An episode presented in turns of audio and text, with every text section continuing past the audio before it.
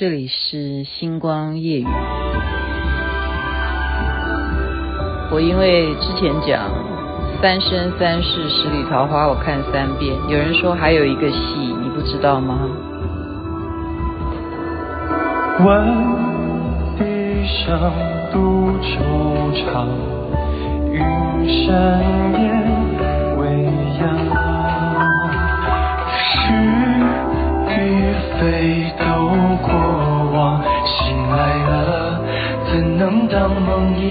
一场？红尘中未遇的事如何去量？潇潇雪惹到风凉，山高水远，又闻馨香。真情未绝，我的花月如霜。一壶酒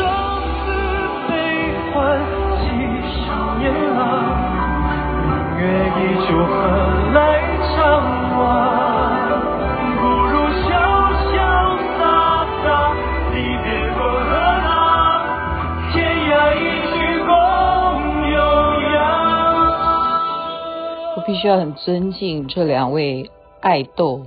什么叫爱豆？就是爱豆，所以要把它完完整整的播到一个段落才敢按暂停。您听到的是爱豆两位肖战和王一博所演唱的《陈情令》的主题曲《无羁》。好，我刚刚说我讲《三生三世十里桃花》，我看了三遍。然后人家说，我看更多遍的有一部戏，就是这一部戏。二零一九年的时候，他们就已经疯狂了，就说这个戏好看啊，好看啊。然后我就觉得好奇怪，好奇怪。然后结果自己就看完以后就明白，哈，我在播他们的歌，我都还要非常非常的小心。为什么呢？因为他们的粉丝太强大了，太强大了。即使到今天二零二一年。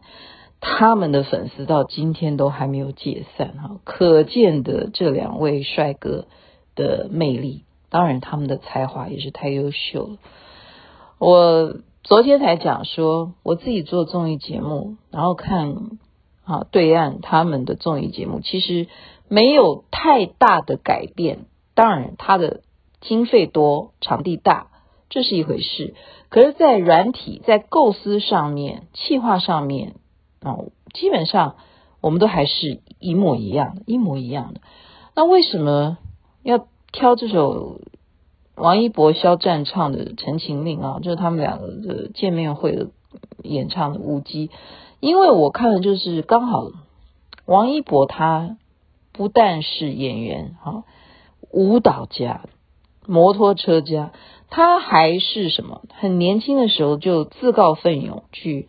当这个综艺节目的主持，他是这样子起家的。我觉得这种精神，好，我就会特别注意这个男孩子啊。以以我的身份来讲，男孩子，好。那么这一集的节目，让我为什么觉得说综艺节目本来就是寓教于乐？那么这一点其实除了好粉丝的支持之外，政府单位或者是产业单位。大家互相的一种合作，就会让节目更丰富。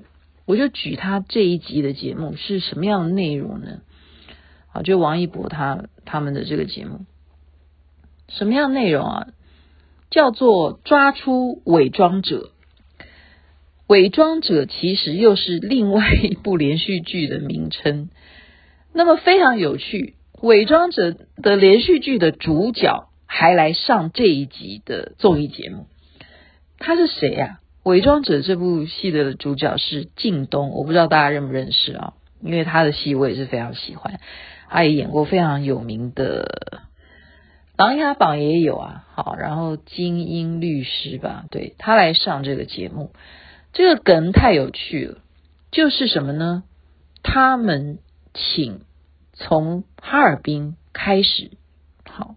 开始，我讲的开始是开始驾驶起步的铁路，从北到南可以一直延伸开开开这个火车呢，铁路呢开到海南岛，从北到南这么样的纵贯的这个路线，所有相关的，比方说，嗯，站长啦，好，或者是车长啦，或者是车上的服务人员啦，或者是啊，就驾驶啦，好，或者是什么长官啦，啊，任何有关系这样子纵贯铁路的工作人员都请到现场，让两队队伍来猜出哪一个人是伪装的。就是你从他的自我介绍，或者说你可以访问他问题，好，你要来猜哪一个人不是。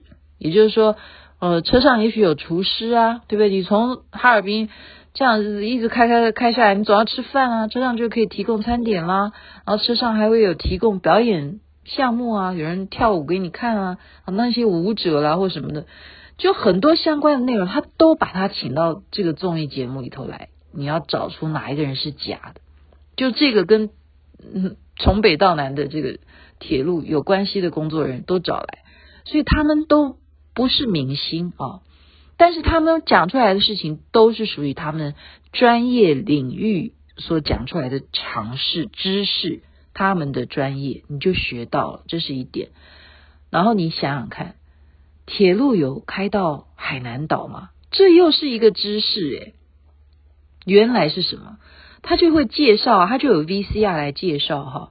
原来是他当他南下开到接近海岸的时候呢，就特别的设计铁轨哈，分成两组了，车厢就会自动分成这两组的铁轨，把它分成两列，然后再怎么样，有船舰来接轨，船舰它的这个接缝哈，也是有这个轨迹来接缝。这个路面上面这两组的车厢，再有什么推车把这两个车厢呢？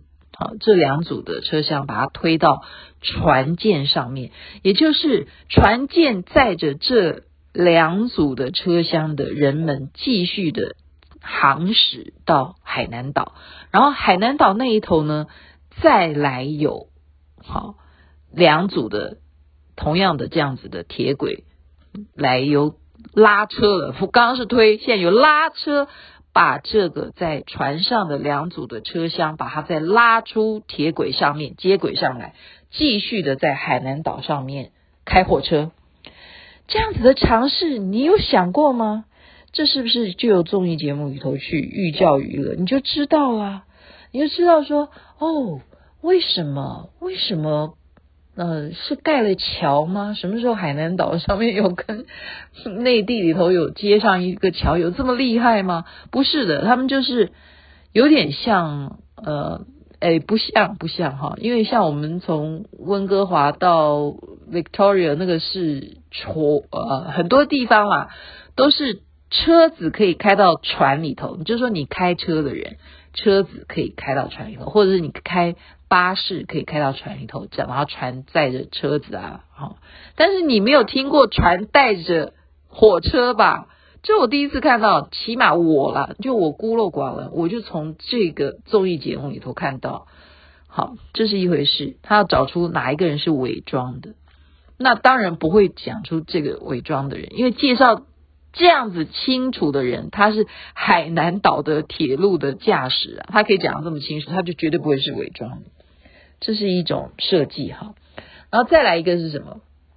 还有内应，你要抓包，就是这些猜到底谁是伪装者的人里头，是有一个是卧底的，就好比《无间道》里头一样那样的角色，就是他会让大家误导说，其实你不要猜真正假装的人是谁，他要把那个看起来怀疑的人，他会把你带向。去怀疑别人，不要去怀疑真正的伪装者。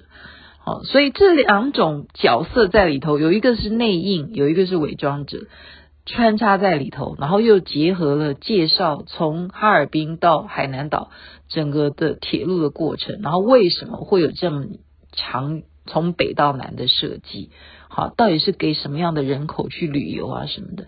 然后这些景点，有些什么特色，你每一站停下来，你有什么美食可以吃，然后你可以啊，沿途有什么样的风光，你就是这样子借由综艺节目。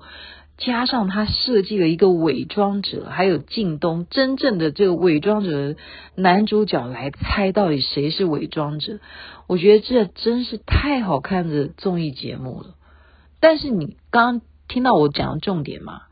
你要设计它不难，可是结合了什么的合作？就是这些旅游点的合作啊。海南岛会不会赞助你？会。然后铁路整个国家的。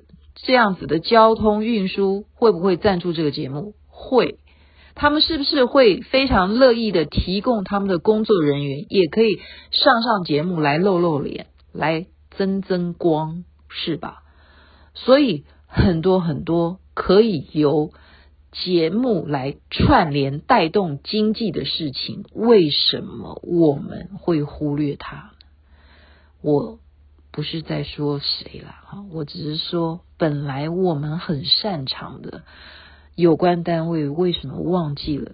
台湾如果现在很多中小企业因为疫情，我们需要提拔，需要我们这些人来讲，比如我讲一个石门水库，大家可以去玩这样子的事情，为什么我们不能够合作呢？所以这个粉丝经济啊，我昨天讲的这个名词，请大家真的不要小看。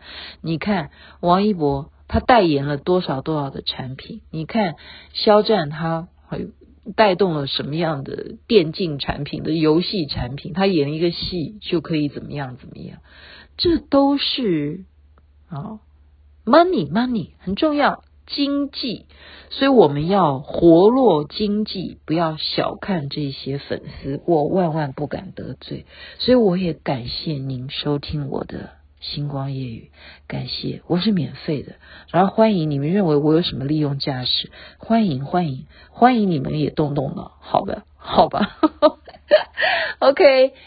关于《陈情令》，我还觉得还可以下一集再来讨论它到底好看在哪里，然后他的粉丝为何如此惊人。OK，时间晚了，该睡觉了，就把我今天综艺节目的心得分享给大家，也祝福大家有美梦，一切美好。这边晚安，那边早安，太阳早就出来喽。如今人茫茫是与非都过往，醒来了就当它梦一场。红尘中回忆的是如何去量，像小雪惹刀锋凉。山高水远又闻清香，深情未觉，消失是多无常。